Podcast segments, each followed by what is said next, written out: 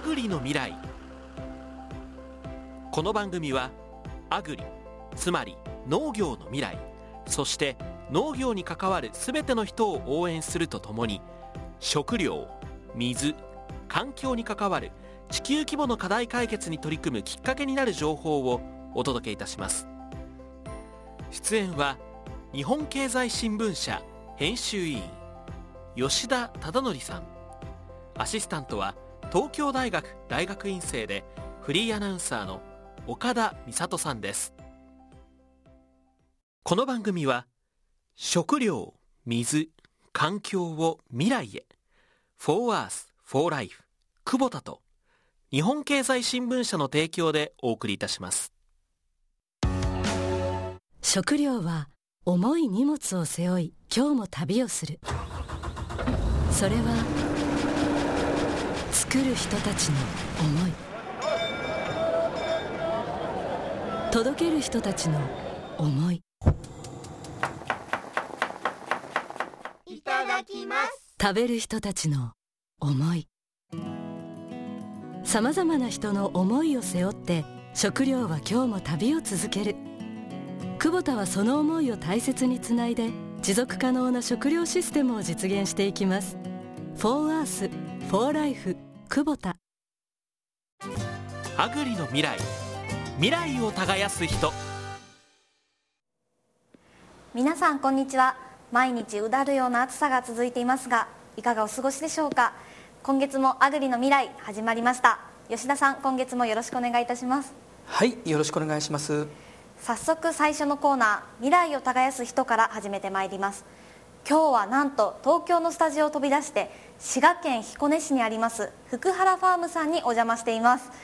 いや吉田さんこの彦根市の風景もそうですけど本当に空が広くて田んぼが目の前に広がっていて素晴らしい風景ですね。普段の東京で仕事してますけど全く別世界ですよね。本当ですね。今回お邪魔している福原ファームさんとはどのような農家さんなんでしょうか？はい、えーと、まず面積ですけれども今現在で、えー、230ヘクタール甲子園球場にすると約60個分ですね。とっても広大な農場なんですけれどももともとですね設立は1994年えーと、現会長のお父様がですね、えー、創業した農場で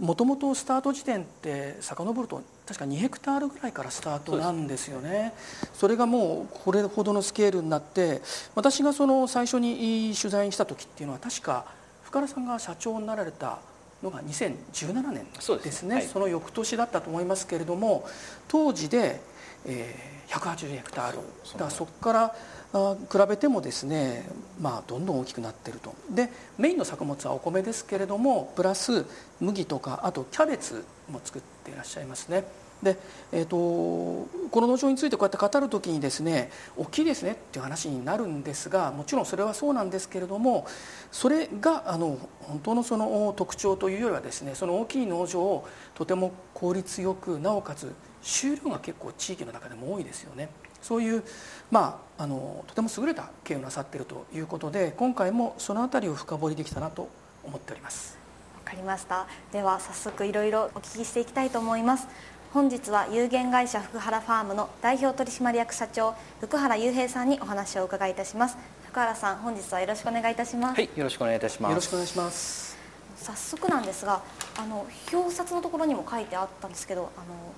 スローガンがあります。あはい美電悠久ですね。はい、はい、ホームページに美電を未来英語悠久につなげていくという言葉があったんですがこちらの言葉に込めた思いを聞かせてください。はい。あのまあ私の父親が創業時にこの地域の、まあ、この農村風景をいつまでも残していきたいと、まあ、それが、まあ、創業理念でした。まあ、それをですね、えーまあ、おそらく私の父の、まあ、造語だと思うんですけれどもおまあ、四字熟語で、まあ、美伝悠久という言葉で表しています。あのまあ、今も一応社税として、えーまあ、掲げさせていただいてましてロゴマークなんかにも入れてるんですけれども。まあいつまででもこの美しい田園風景が未来まで、まあ、残るようにという思いを込めて、えーまあ、そういうふうな言葉を、まあ、選んでます。はい、はい、今この200ヘクタールを超える農場なんですけれども地権者さんの数って何人ぐらいいらっしゃるんですかね？えーっとですね500名弱いらっしゃったと思います。はいつまり500人一つのまあおそらく集落ですよねかつてその集落でたくさんの人たちでこう管理してつないできた田んぼを今福原ファームさんという一つの会社でですね引き受けるという形で、まあ、日本のその、まあ、変わっていく農村の姿というか大勢の人たちが守ってきた風景をですね、えー、一つのところで広大なその面積をですねつないでいくと。まあ、とてもその象徴的な農場なんじゃないかと思うんですけれどもどうでしょうその今年でトップになられてから7年目ですね、はい、トップの立場でこうやってこられてですねこの美伝を未来英語悠久につなげると。この言葉の重みというか意味っていうのは代表としてやってこられてどうしようこう思いの変化というかいかがですかね、まあ、そうですね。なんていうか新たに、えー、田んぼを作ってほしいとお,、まあ、お願いにいらっしゃる方がいらっしゃって、まあ、あの福原ファームさんなら作ってくれるって聞いたんですけどとやっぱりそういうふうにおっしゃってですね、えーまあ、うちの会社まで足を運んでくださる方なんかもいらっしゃいます。まあ、やっぱり先代があそうやって、えーまあ、地域からあの信頼を得てきたっていうことがあ、まあ、そういうことにつながってるのかなと思ってます。まあ、本当に本来であればね本当にそういう中って、まあ、その条件の悪いような水でもたくさんあって、まあ、利益のことだけを考えればあのお断りすると。まあ私は別に企業が利益を追求するのは何も悪いことでないと思うんでそれでもいいかなとも思うんですけれどもまやっぱり先代がですねそうやって地域の方から認められて、えー、信頼されてきたことですので、えーまあ、なるべく引き受けたいというふうに思ってます、まあ、やっぱりそれはそうやって、え、地域の方に信頼されるっていうことはものすごくあの重いなというのは日々思ってます、はい、これはあれですよね。一般の人にも本当に理解してもらいたいなと思うところだと思うんですよ。つまり確かにおっしゃる通りビジネスですよね。でもそれだけを優先してやってるのいるのではなくてやっぱりこの地域なりを守っていきたいっていう思いもまたどうでしょう合わさった形で営農っていうのは行われているんだとだから大規模農場でメガファームとかいうとですね、まあ、すごくこうちっちゃな農場と比べると強そうっていうイメージがあるかもしれませんけれどもそれは必ずしもその強くなるためだけじゃないんですよね。思いに支えられてるっていうのはあの一般の人にも分かってほしいなと思いますね。おっしゃっていただいた通り、まあ、もちろんそのきれい事のみで、えー、引き受けているっていうつもりもなくてですね、えまあ、やっぱそういう条件の悪いところでも引き受けることで、えーまあ、フカラファームはまあちゃんとやってるなと いうふうな、まあ、ある程度のその地域社会からの評価っていうものも頂いてる部分があるのでもちろんそのそういった部分がですねまた企業価値、まあ、フカラファームにっていう企業にですね、まあ、付加価値を与えてくれてるという部分もありますし、ま、やっぱりそういう狙いももちろんあった上でのことではあります。まあ、本当に私ども、まあ、230ヘクタール、まあ、大体田んぼの数でいうと300枚ぐらいなんですね、まあ、平均したら 70R とお、まあ、この平均 70R っていうところがですねおそらく日本では非常に珍しいと思うんですよ。やっぱりいわゆるメガファームって言われてるようなそういった農場もほとんどが平均10割とか20割とかそういう区画で作ってる中、まあ、うちではあの、まあ、大きな区画で農ができてるわけなんですが、まあ、やっぱりそんな中でも住宅地の裏のですね 3R っていうような補助だとかもう本当にそのいつまででも水路に水が来ないようなあの未整備田とかやっぱそういうところもいっぱいあってですね正直やっぱりその経営面では足を引っ張ってるっていうのはあるんですけれども、まあ、やっぱり今ほどお話しさせていただいたようなですね、えーまあ、やっぱそういうところも引き受けていくことが、まあ、やっぱりそれが創業者の思いを、まあ、守ることにもつながりますし我々のふくらファームという企業にもですね、えー、何か新しい新しい価値というかあのまあそういったものを与えてくれるんじゃないかなと、まあ、そんなふうには思ってます。えー、福原ファームさんが始めた当初は2ヘクタールだったんですよね、はい、そこから今もう100倍以上230ヘクタールともうかなりこう広がっていってるわけなんですけどどのようにしてこのとても広い農場を運営されているんでしょうか？はい。えー、っとそうですね。今大体生産に携わっているスタッフがですねえー、役員2名入れて大体11名ほどおります、まあ、基本的には作業分担制というか作業ごとに、え、責任者を配置してですねそれらの責任者のもとに作業を進捗管理します。でそれらを全体を統括するのが営農部長と営農次長というような形でですね、まあ、基本的にはスタッフのみんなにま任せてるっていうようなところです。はい。今スタッフの皆さんって年齢的には大体どれぐらいですか？そうですね。平均年齢でいうとまあ3435歳くらいですね。以前と比べると少し若若くなったんですか、ね、そうですね。今年2名ほど20代の子が入ってきてくれたので、まあ、その2人が多分平均を引き下げてくれたんだと思います、はい、どうですか？でもこの広い農場を、まあ、彼らもう現場で任されてですねどうでしょうこう技術とか身につけたりとか管理の仕方を身につけたりとか結構大変だと思うんですけどもいかがですかね？そうですね、まあ、やっぱりあの一筋縄ではいきませんし、えーまあ、特に、弊社ではいわゆる6次産業化といったものには一切、えー、現状取り組んでませんので生産しか行っていないんですね。なので本当にその生産技術というものがあの本当に事業のコアに、まあ、なってるんですけれども、まあ、まだまだですね、えー、そこの技術という部分では先代にの指導を仰ぎながらというところで、まあ、あの先代の知識ノウハウというものにですね非常に強く依存してるなというのがまあ正直なところです、はい、今ちょっと重要なポイント出たと思うんですけれども、はい、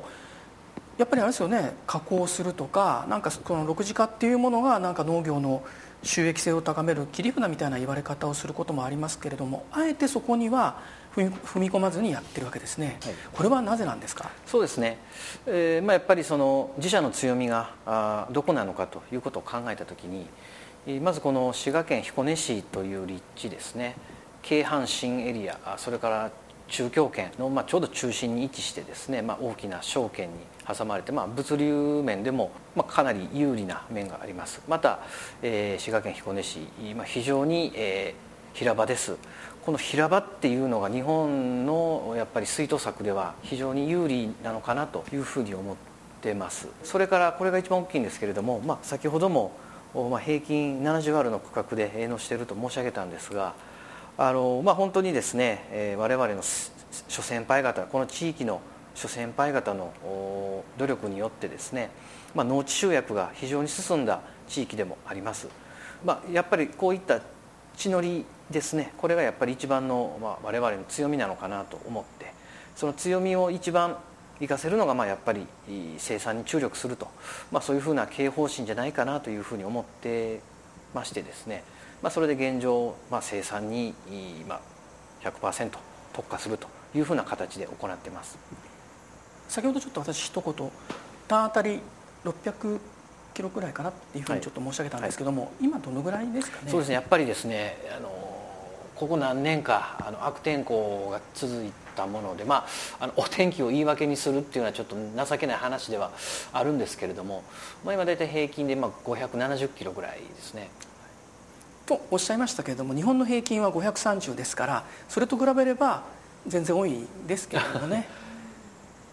でもそうですか天候の影響っていうのは結構強まってますかね。そうですね。特にもう今年はねあの真逆の傾向なんですがここ3年間ほど本当にその7月の日照不足ですね。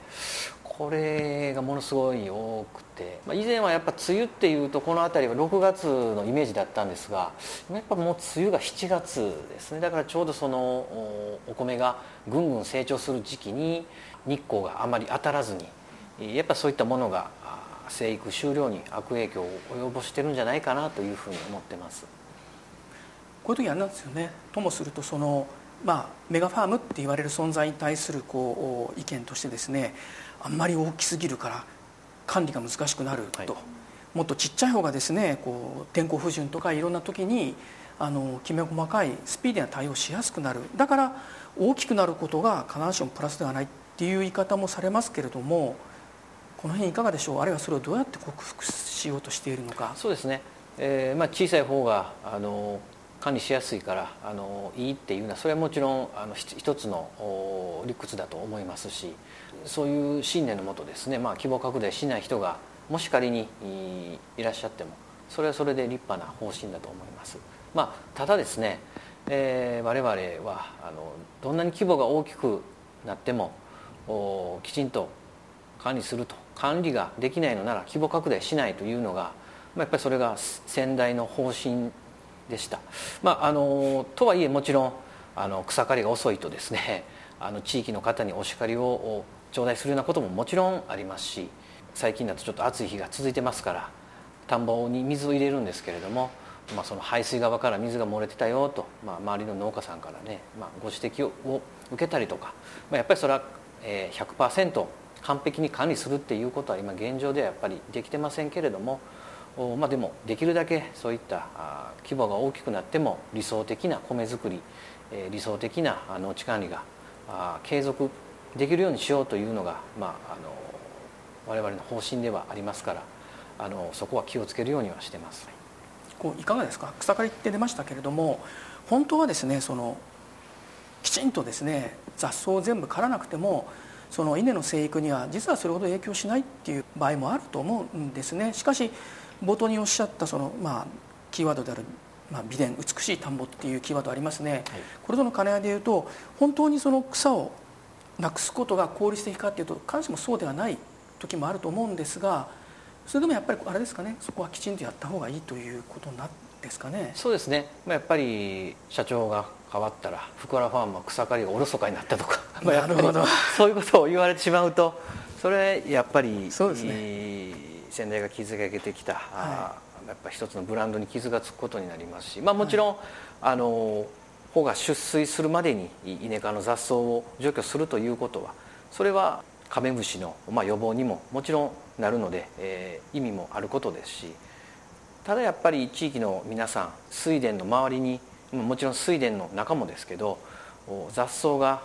えー、発生しているかどうかっていうことをですね、えー、そこの水田がきちんと管理されているかどうかっていうことの、まあ、一つの大きなパロメーターとして、えー、見ていらっしゃいますからそこはやっぱりきちんと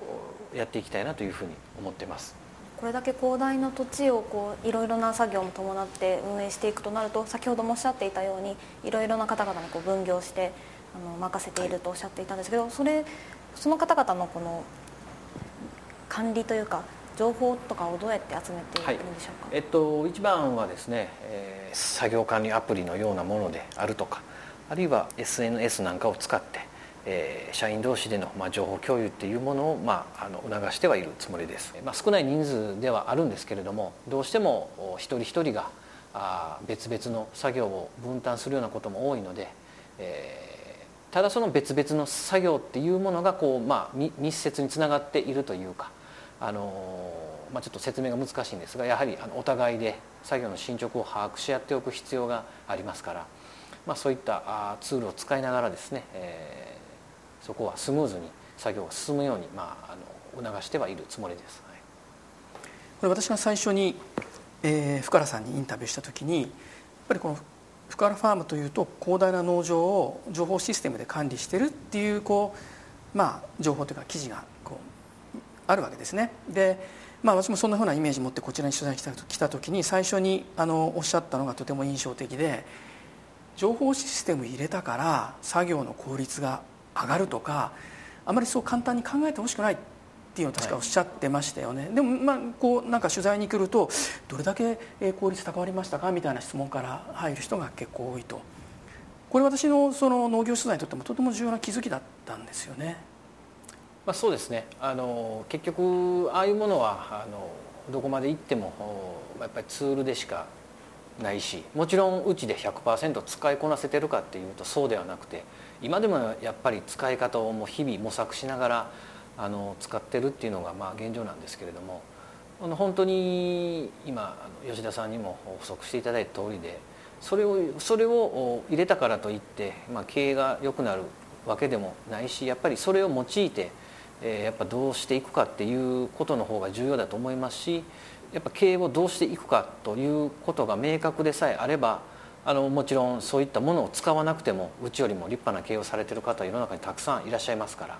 あのそういうものを使うことが必須かと言われるとそれはまた違う話かなとは思ってます、はい、これだからあれですねスマート農業っていう言葉でイメージするものと実際のこう実態の現場の違いというかとてもあの勉強のある話だと思うんですよね。はい、これシステムがありきでそれがやったらなんかこう突然飛躍的に何が変わるっていうものではないですよね。そうですねやっぱりもう繰り返しになるんですけどそれを使って何をするのかとやっぱそこを明確にすることが重要かなというふうに思いますね。ハラファームさんではではその情報システムを使ってこう集められた情報とかをどのように活用されているんですか、はい、えっと、そうですね。やっぱりまずはその日々の作業の進捗管理というか社内での情報共有ですね。例えば、まあ、A チームが、えー、何の作業を今日どこまで進めてるからそれを例えば、まあ、A チームが行った作業の後を、まあ、B チームが同じ田んぼで違う作業をするとか農業ではそういうことがよくあるので、まああのまあ、例を出すと、まあ、白かきの後を、まあ、こう田植えがやっていくとか、あのまあ、もちろん、ね、面積が小規模であれば、あのそんな見に見に見に行ってしまえばあの、ね、分かるんですけれども、まあ、やっぱり補助が何枚かあって、えー、みんながあの別々の場所で、えー、別々の作業をやってるけれどもやっぱりその作業がそれぞれつながってるというような中で、えーまあ、そういった社内の共有っていうのが、まあ、一つ大きな目的と、えー、もう一つはやっぱりその蓄積されたデータをもとにやっぱりその次の年の、まあ、反省点というか改善点を見つけていくと。まあ、これまだうちでもまだまだあの使いこなせてない部分ではあるんですけれども今年1年やっぱり何の作業にどれだけ時間を取られていた前年度と比較して何の作業が時間が増えてたのか時間が増えてたなら何が原因だったのかあるいは作業時間が短くなっていたのであれば何か作業者はそこを工夫したのか。じゃあその工夫がみんなにも共有できるようなことであればみんなで取り組んでいこうよみたいなことをあのそういうふうな形でえーまあ、利用はしてます。そうですね。あの私も先ほどその情報システムとかスマート農業について必ずしもネガティブなことを言いたかったわけではなくて例えばこことは別の有名な大規模農場を行ったらですね電話帳電話帳っていうのも今やもうあれですね。死語になっちゃったのかな。こんな分厚いファイルに田んぼの地図がこう一枚一枚書いてあってどこにあると。新しく入ってきたスタッフが自分の補助に行って作業をきちんとできるかどうか。つまり田んぼって見た目同じように見えますから他の人の補助を行って作業してしまうと。それをこの分厚いファイルを見ながらどこに何があるっていうのを覚えるってだけでものすごい時間がかかってたっていうんですね。そういう意味で言うとだから今このシステムがあることによってそういう手間暇はもう劇的に軽減されましたよね。そうですね。あの、まあ、アプリを見ればあの自分の位置と、まあ、補助の位置とが、まあ、それはもう一目瞭然ですんで、はい、まあ、そういったそうですね問題はまあ、クリアにはなったかなとは思います、はい、でそしてそのそのさまざまなデータと組み合わせることによって栽培効率とか品質の向上みたいなものにつなげていくと。そういう話ですね。そうですね。あとあとはもう一つは、まあ、生産コストの把握ですね、はい、これがやっぱり非常に重要かなと思ってます、うちでもきちんとそのコストの把握だとか分析みたいなことがやれてるかっていうとまあそのしっかりとされてる農場からしたらまだまだ全然未熟ではあるんですけれどもただやっぱり我々、えー、米農家っていうのはみんなどんぶり勘定なところがありますからそこをやっぱしっかりとやっていきたいなというふうには思ってますね。前もおっしゃってたのはですね仙台は野生の勘でしたっけ、はい、で築き上げてきていやどんぶりとおっしゃってるんですが実はそれをデータとかで点検してみると実はとても効率のいいことをやってたっていうのに気づいたっていうふうにおっしゃってましたよね、はいはいその点いかがでしょう？その後やってみていろいろ分析とか進みましたか？そうですね、えーまあ、正直ねやっぱり今もその、まあ、十十数年間、まあ、蓄積してきたいろんなデータがあるんですけどじゃそれをきちんと活用できてるかっていうとまだ正直もう全然まだまだ活用できてないことの方があの多いのが、まあ、正直なところではあるんですがただやっぱりその去年どうやったんかなとかなあの、まあ、何かの作業の、まあ、計画を作る時に去年はいつ頃やったかなこれとかあるいは先代の頃はこれいつ頃やってたんやろうみたいなやっぱりそういうふうなあの、まあ、知識やあ経験のない僕や僕の弟たちがいろんな物事を、まあ、あの意思決定していく上での一つの参考にはなってるかなというふうには思ってます。在庫管理は割とベテランの方がやってるんですか？そうなんです。それそれ多分ねあの以前吉田さんとの取材の中でも、はい、お話をさせていただいて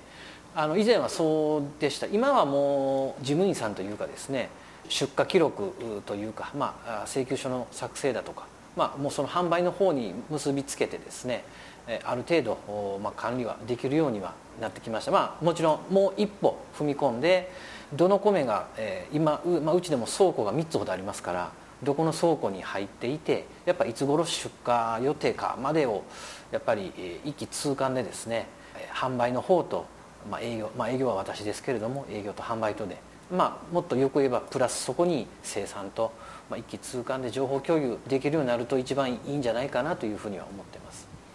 今お米の種類って何種類ぐらいでしたっけ、えー、と今品種は11品種11ですね、はい。今おっしゃったのはじゃあすごく大変な作業で11品種あって売り先もたくさんあって膨大な量のお米を扱っていてそれを収穫して倉庫のどこに置いてで売り先がどこにいつ販売するっていう契約になっていてそこに、えー、優先的に出すためにその収穫したお米をどこに置いて順番出していくかっていうこれを組み合わせ考えるだけで相当大変なんですよね。そうなんですよ。それはおっしゃっていただいた通りでただそこがやっぱり、えー、現場と販売とでちょっとなかなか情報共有がスムーズに今いってなくてですね。とりあえずまあ現場要はもみすりお米を玄米にして袋に詰めている人たちはとにかくもう乾燥調整施設ライスセンターですね。ライスセンターを開けないといけないので空いてる倉庫にずんずんずんずんお米を入れていってくれるんですけれどもいつ頃出荷になるどういう順番で出るっていうのはある程度頭の中でま考えてた僕からするとあそこにそこ入れちゃったかというようなことがやっぱりまだあります。まあもちろん一旦、はい、あの僕の方にこれはどこに置きましょうかという確認が入るんですけれども、はい、まあ、やっぱシーズンになってくると、まあ、ちょっとそこの確認がおろそかにななってしまったりとかあるいはまあちょっと僕の指示が間違ってたりとかやっぱりそういうことがあってちょっと出荷の時にまあ本当に倉庫の奥からお米を引っ張り出すとか、まあ、どうしてもそういうことがまだまだあの起こってるっていうのがまあ正直なところですね。今管理ってフレコンでしたっけ？フレコンが多いです、はい、フレコンというのはどういうものでしょうか？えっ、と一般的なイメージでいうとお米ってその30キロぐらいのその量をですね紙袋に入れてこう交換していくっていうイメージかもしれないんですけれどもフレコンバッグっていうのは一つの袋にですね、えー、大体1トンですねお米が入る大きな袋で、まあ、その大きい袋を使うことによって作業は効率的になるんですけれどもそれを倉庫の奥の方に入れたものをですね先に出さなきゃならなくなると入れ替えがとっても大変なこれフォークリフトで移動させるんですかねフレコンバッグね、はい、というでっかいものです。この辺どうでしょう？まさにその情報システムを使うことによって何かこううまく紐付けたり効率的にするっていうのは何か糸口とかはありますかね？そうですね。本当にあのバーコード管理とかねいろいろ考えたんですけどまあ何かツールを使うっていうよりはその社内の情報共有をまあ促進するというかそちらをもっとししっかりとした方がいいいいのかなというふうに今は思ってますね。まあ端的に言うと社長しっかりせえと いうことなんですけど、はい。まあ、そこはね本当によく、はい、あの事務員さんにもあの怒られてるんですけれども、はい、いや率直な言葉ありがとうございます。今もお話にあったようにこういろんな使い方があるんだなと思ったんですけどこれから福原ファームさんではそういったこの情報システムをもっとさらに活用していく方法として考えていらっしゃることってありますか？そうですね、まあ、やっぱり本当に一、まあ、お米で言えば一品種ごとの、まあ、生産コストの把握だとかあもちろんそういうことも必要あのもっともっときちんとやっていきたいなというふうに思っていますし、えー、あとやっぱり先ほども申し上げましたけどまだまだうちでは先代の知識とノウハウっていうものに、まあ、依存している部分が大きいですからやっぱそういったものを、まあ、もっともっと見える化していきたいなというふうには思ってます。その先代が培ったノウハウ経験っていうものに今どれぐらい追いついているなっていうか体感っていうものはありますか？いやもう1割も追いつけてないなとは思います、はい、例えばその田んぼをバッとこう歩いたり車で走ったりして、はい、その時にその葉っぱの色とか様子を見てですね稲がどういう状態になってるかこういうのを気づく力が仙台とても優れてるって前おっしゃってましたね、ね。はい、この辺りどうでしょう？あのご自身だけじゃなくてその若いスタッフも含めてだいぶその辺りはこうキャッチアップというか見えてきた部分っていうのはありますか？そうですね、まあ、やっぱり個人差ありますけれどもその辺の経験というかそういうものはあの積んできてくれてる人たちはやっぱり一部ではありますけど、まあ、何人かいますね、はい、ただやっぱりそのとてもじゃないですけど先代のレベルってなると、まあ、多分あの僕たちも死ぬ頃にはなあの追いつけてるかもしれませんけれどもただやっぱり少しでもそこの追いつく時間というか習得する時間を短くするためにもやっぱきちんと記録を残すっていうことを、はい、まあ、今後も継続してやっていく必要があるかなとは思ってますね。ですね。そういう意味で言うとどうでしょう？その情報システムを活用することによってですねいろんなデータを蓄積して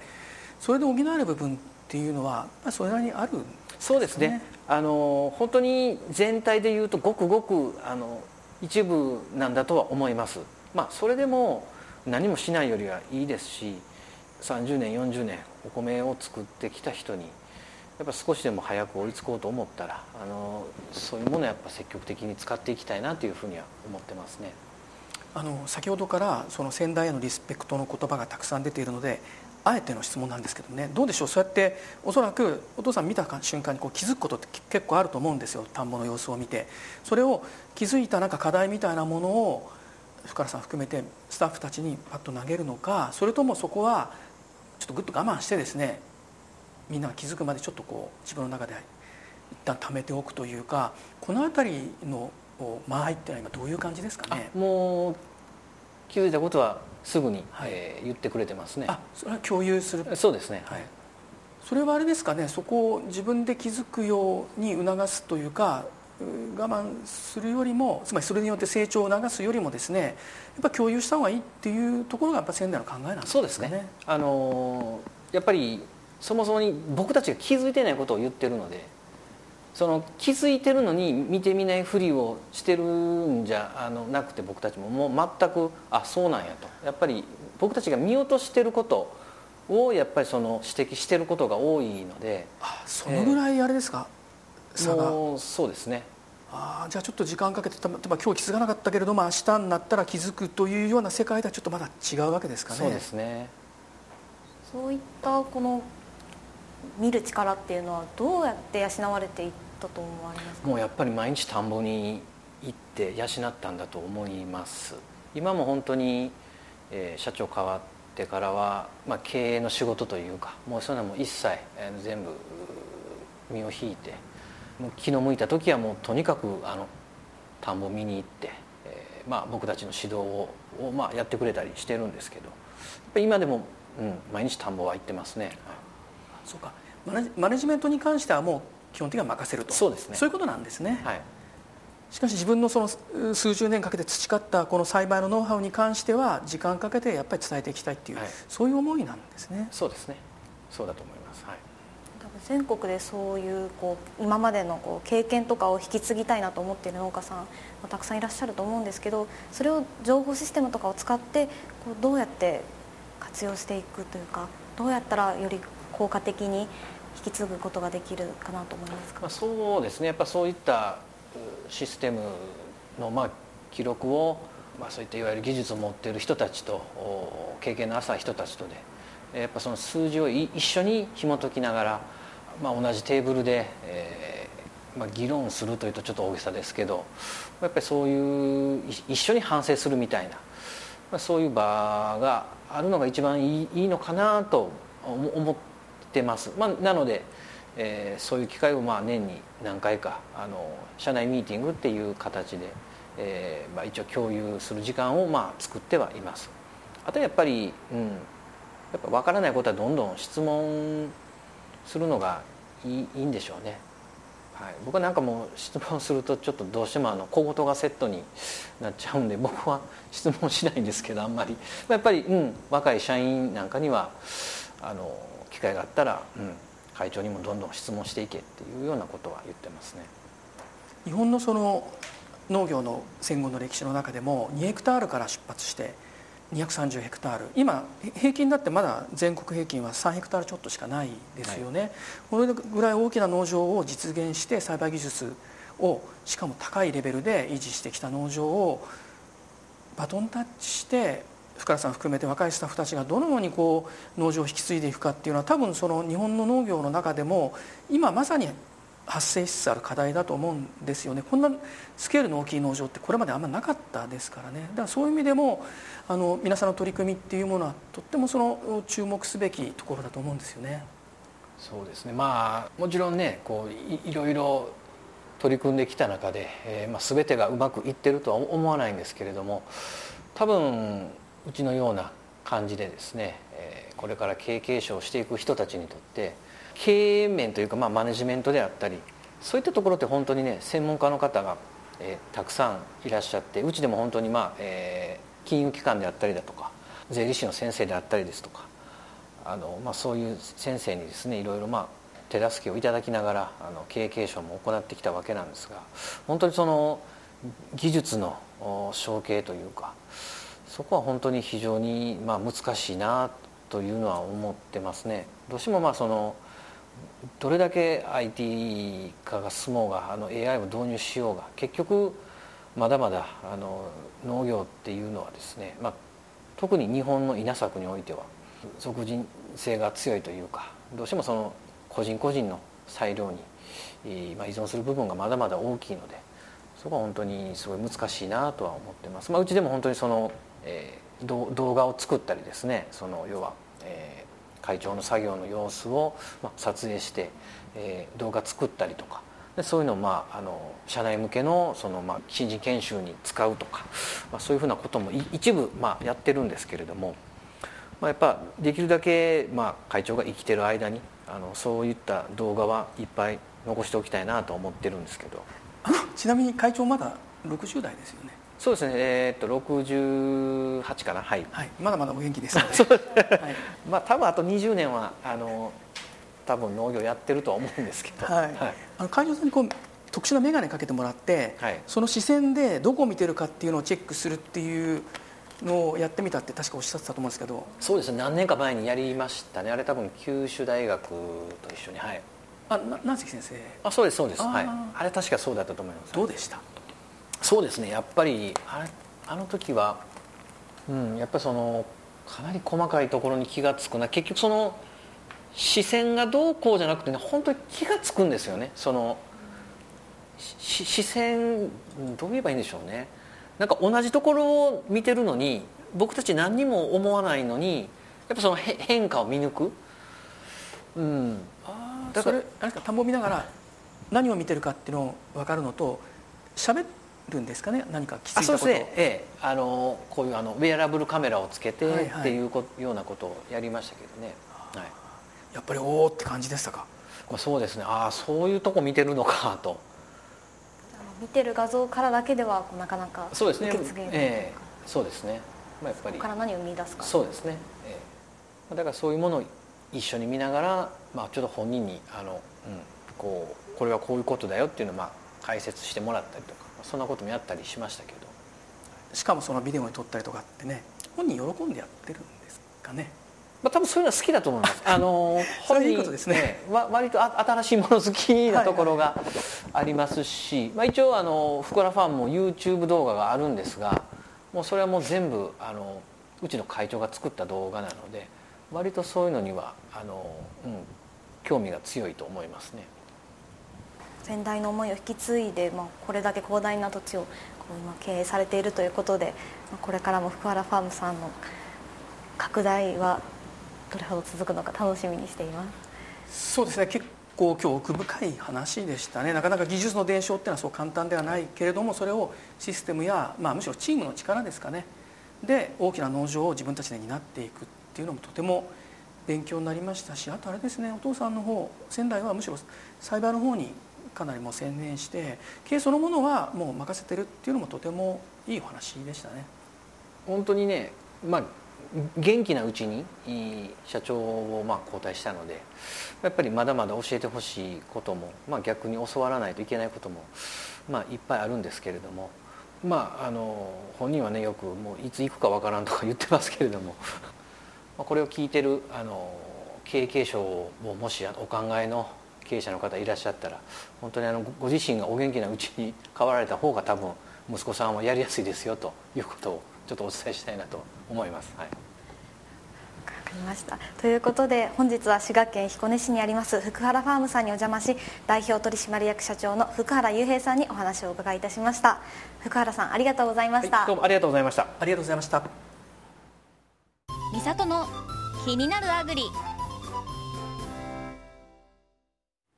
さて毎回違った内容でお送りする次のコーナーは私岡田美里が月替わりでいろんな角度から農業をお伝えするコーナー「美里の気になるアグリ」です。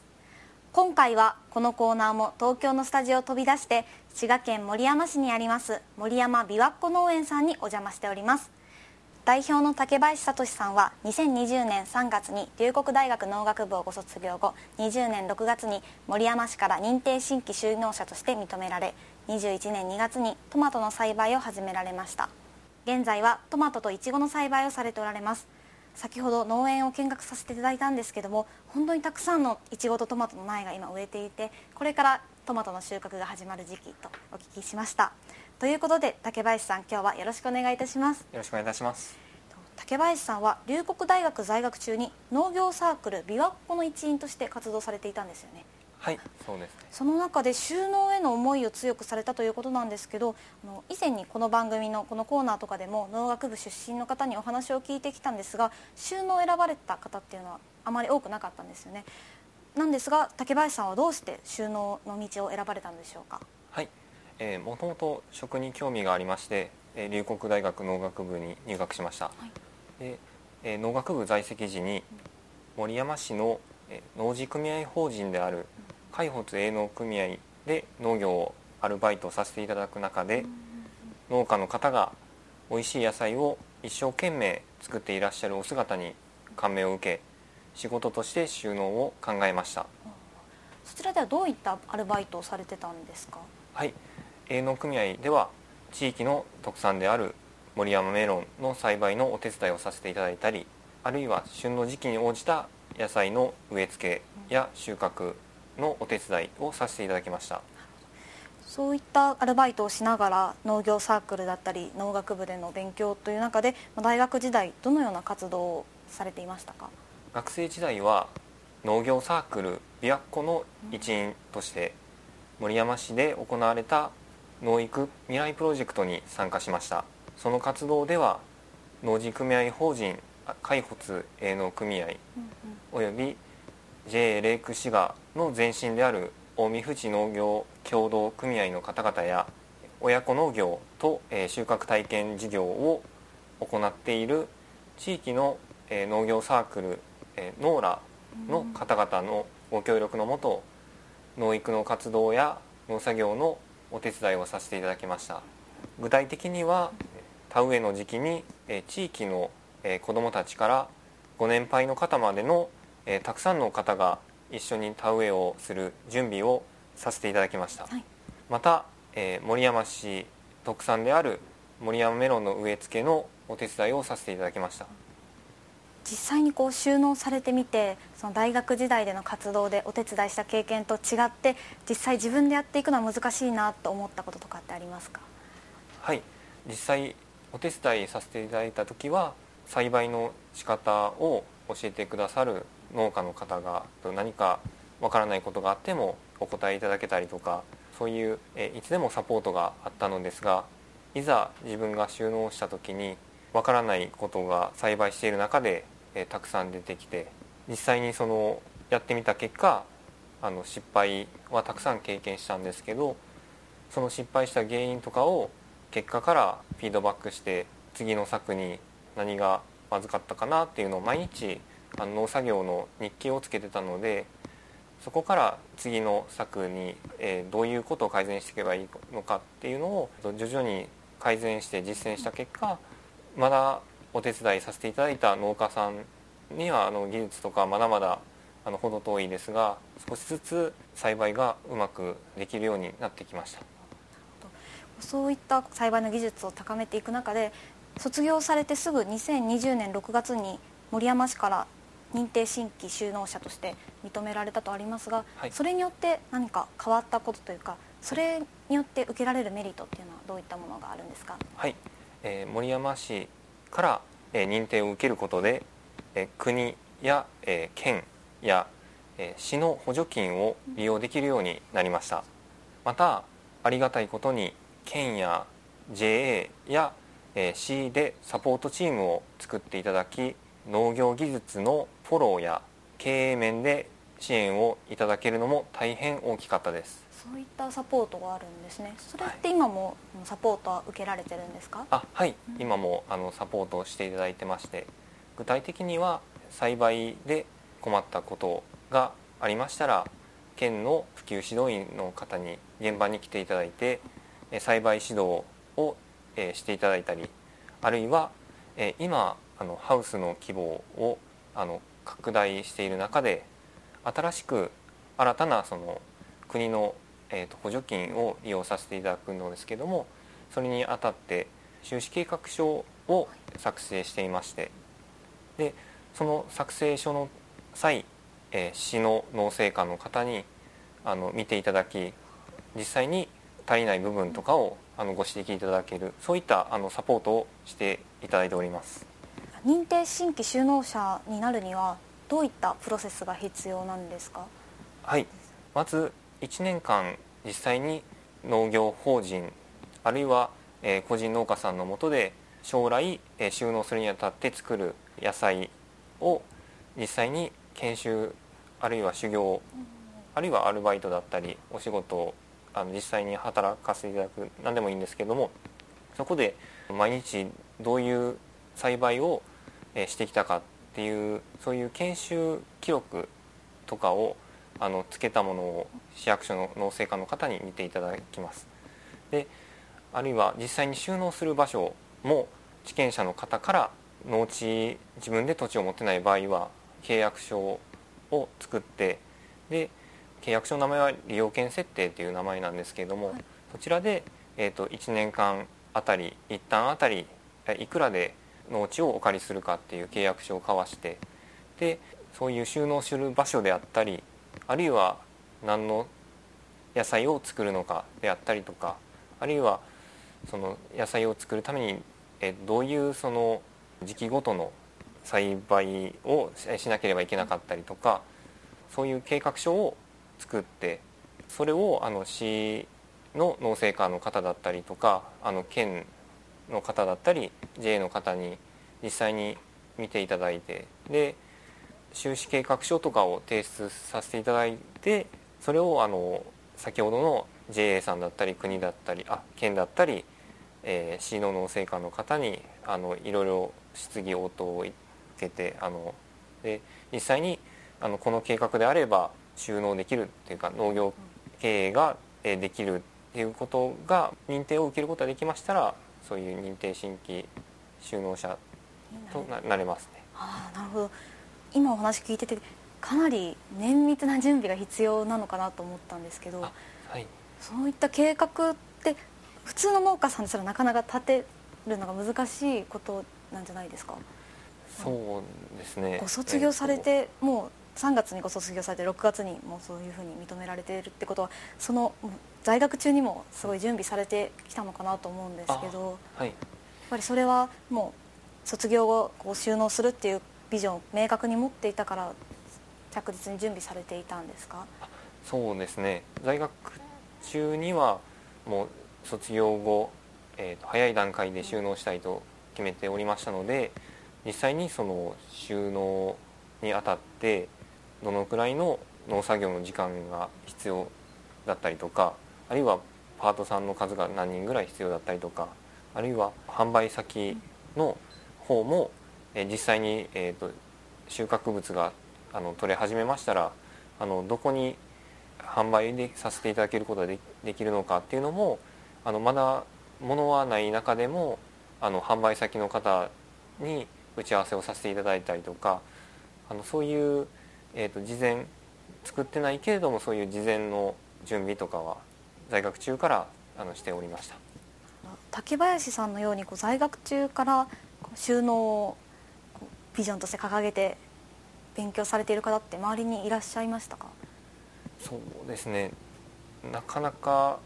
実際に農学部の同期ではあのそういう、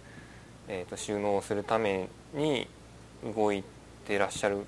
方はいなかったですね。やっぱり農学部の中でも今ちょっと収納する人って多くないんでしょうか？そうですね、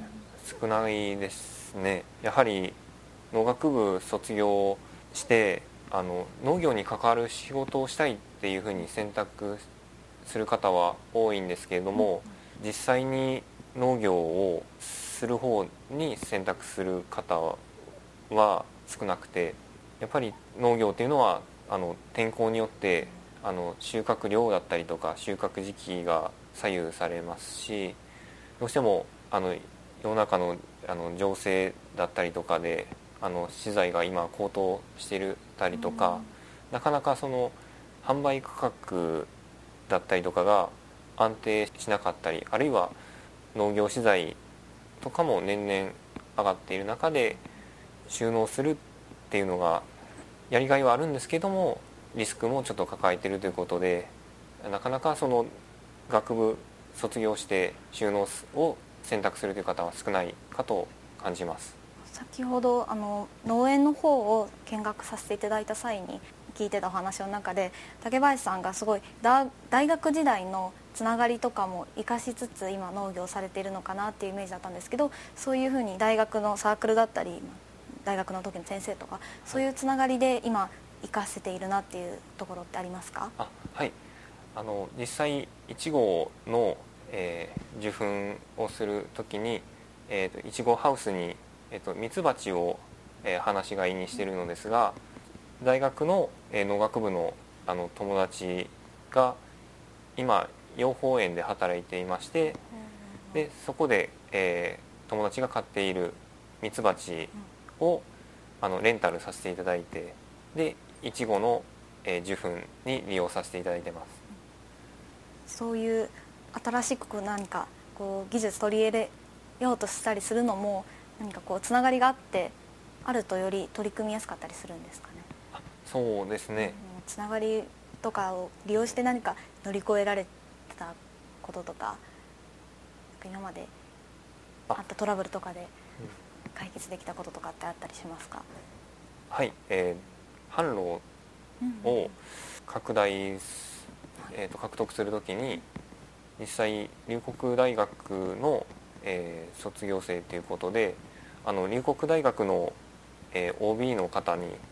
えー、本の頑固堂さんっていう本屋さんされてる会社があるんですけれどもあの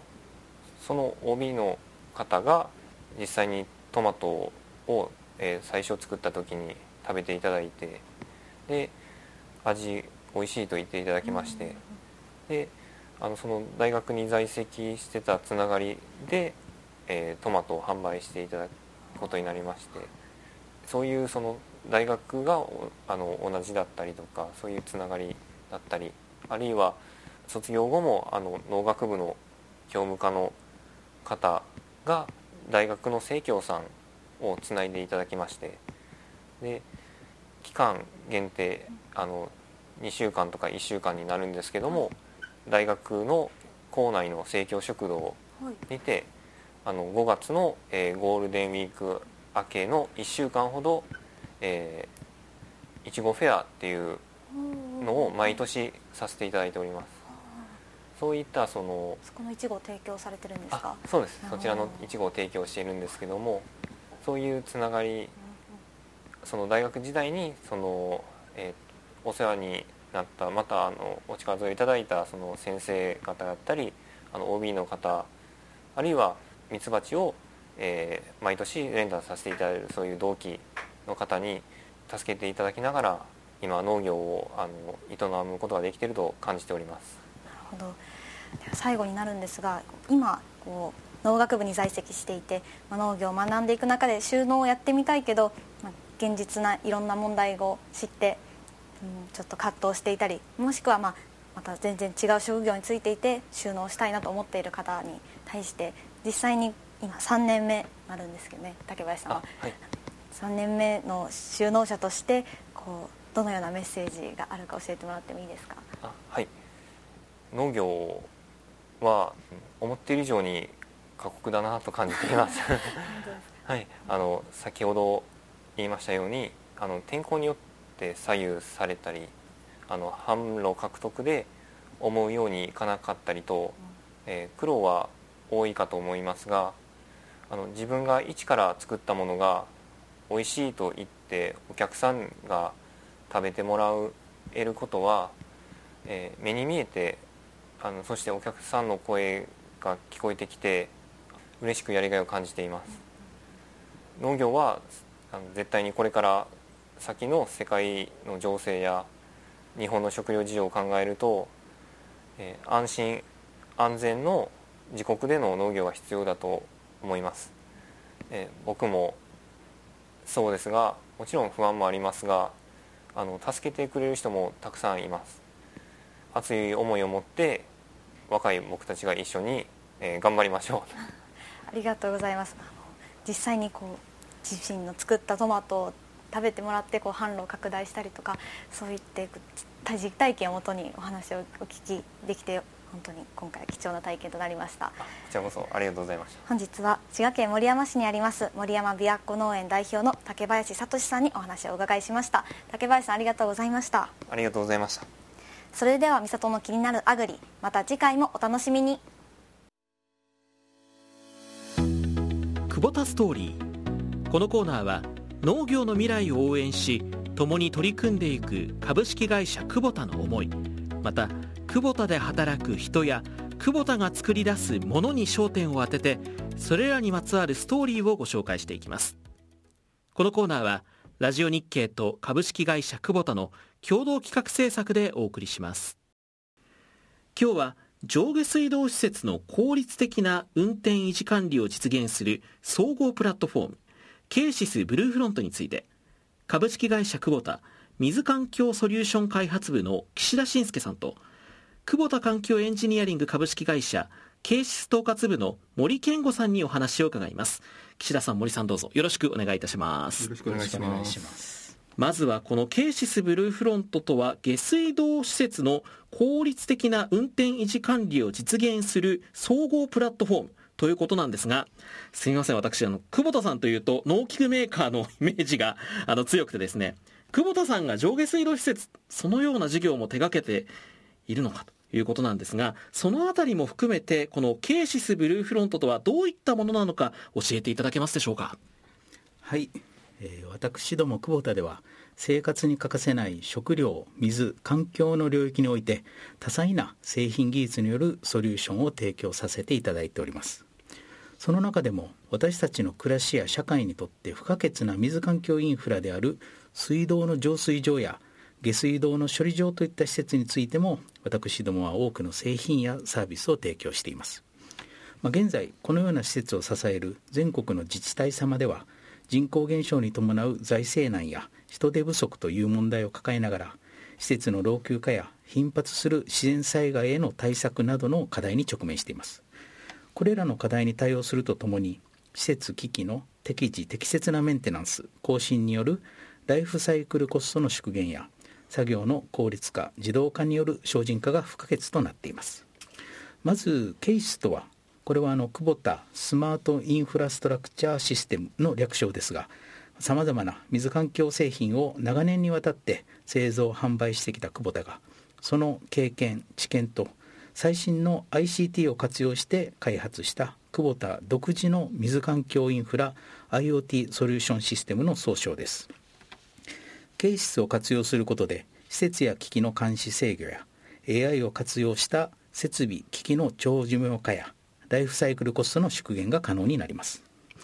久保田はケースを通じてさまざまな水環境インフラの効率的な運営をサポートさせていただいております。今回発表いたしましたこのケースブルーフロントは株式会社久保田と久保田環境エンジニアリング株式会社が開発した総合プラットフォームシステムです。これは上下水道施設におけるプラントの設計建設から運転維持管理までのさまざまなシーンでさまざまな利用者を支援するためのアプリケーションやデータベースといったシステムの集合体です。今回はその中でも運転維持管理の効率化を実現する部分のシステムを中心にリリースいたしました。私どもは全国の上下水道施設において運転維持管理業務を担っておりますがこのシステムを用いてこれらの業務で扱う情報を一元管理しデータを見える化し業務の効率化や業務の品質向上を実現させます。なるほど。久保田さんでは農機具だけではなくて私たちの生活に欠かせない食料水環境の領域においてさまざまな事業に取り組んでおられるんですね。ではこのケーシスブルーフロントの開発の経緯とその背景も教えていただけますか？全国の自治体様は人口減少に伴う職員不足や財政難といった課題を抱えていらっしゃいます持続的な上下水道事業を運営するためには施設の老朽化対策災害対応能力の向上ライフサイクルコストの縮減各種作業の省力化精進化が不可欠となってきてますしまた2050年までに二酸化炭素の排出量を実質ゼロにすることを目指すゼロカーボンシティ宣言を表明される自治体様も多く上下水道施設におけるカーボンニュートラル実現へ向けた取り組みも急務となっています。これらの課題に対し国は民間企業が有する企画力や技術力を活用する官民連携事業を推進していますが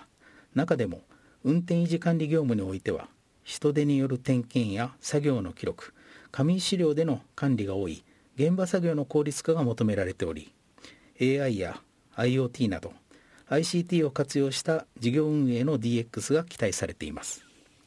我々も従来から日々の運転維持管理情報をタブレットなどを利用してクラウド上のデータベースに格納し活用するといったデジタル化は進めておりましたが複数の施設を統一的に管理する必要が高まってきたことや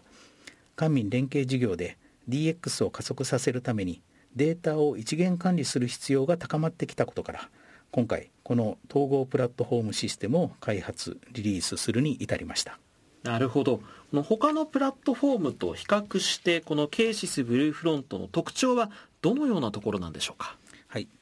えー、上下水道施設におけるプラットフォームシステムは他社さんもいくつかリリースされていますが、えー、ケースブルーフロントはその機能の網羅性と専門性に特徴があります。まず網羅性についてですが本システムは統合プラットフォームシステムとして備えるべき機能を全て備えております。運転管理状況から、えー、維持管理の作業まで施設の稼働状況機器台帳データ点検修繕作業の履歴使用エネルギーや CO2 排出量の推移といった情報が一元管理され全て見える化されています。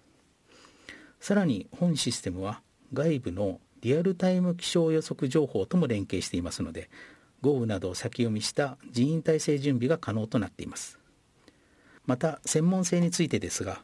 本システムは先ほど申した久保田ならではのノウハウを詰め込んだ IoT ソリューションケーシスと連携しております。本システムではこのケーシスの高度な検知寿命予測結果に基づいて効率的な修繕計画を立案する機能や中長期的な観点で施設の更新と維持管理をどのように進めていくかといったアセットマネジメント計画を立案する機能を準備しておりますこれら機能の網羅性と専門性を兼ね備えたシステムは久保田グループ独自のものだと思いますなるほど。久保田さんならではの機能が詰め込まれているわけですね。えー、このケーシスブルーフロントは実際に稼働が始まっているんでしょうか？導入事例などありましたら教えていただけますか？はい。7月中旬から群馬県太田市の下水処理場で実際にケーシスブルーフロントを活用した運転維持管理が始まっています。太田市には3つの下水処理場と37カ所のマンホールポンプ場といって、えー、皆さんが道路でよく見かけるマンホールの下に汚水を下水処理場まで送るポンプが設置されていましてそれをマンホールポンプ場というのですけどもそれらの施設を久保田グループの久保田環境エンジニアリングが日夜処理場に常駐して運転管理を行っています。実はこのシステムは太田市様のご協力とデータ提供のもと大田市様の抱えるさまざまな課題を解決するために大田市様と運転維持管理の現場の意見を伺いながら開発を進めてまいりました。これまで大田市では3つの下水処理場とマンホールポンプ場をそれぞれの施設で独立して運転管理をしておりました。このケーシスブルーフロントを導入稼働させることで下水処理場とマンホールポンプ場の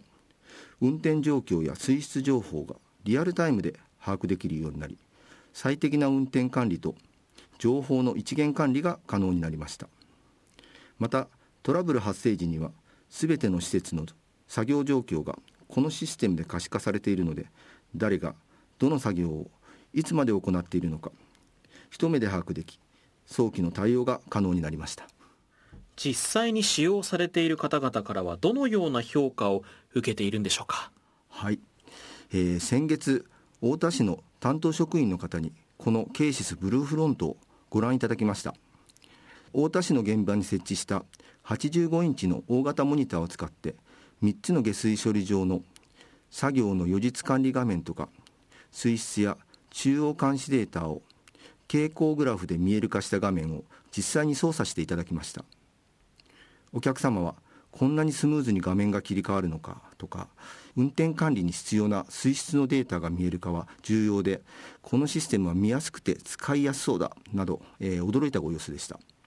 熱心に説明を聞いていただいただけではなく3つの処理場の作業一覧は処理場ごとに色違いにしたらさらに見やすくなるんじゃないかと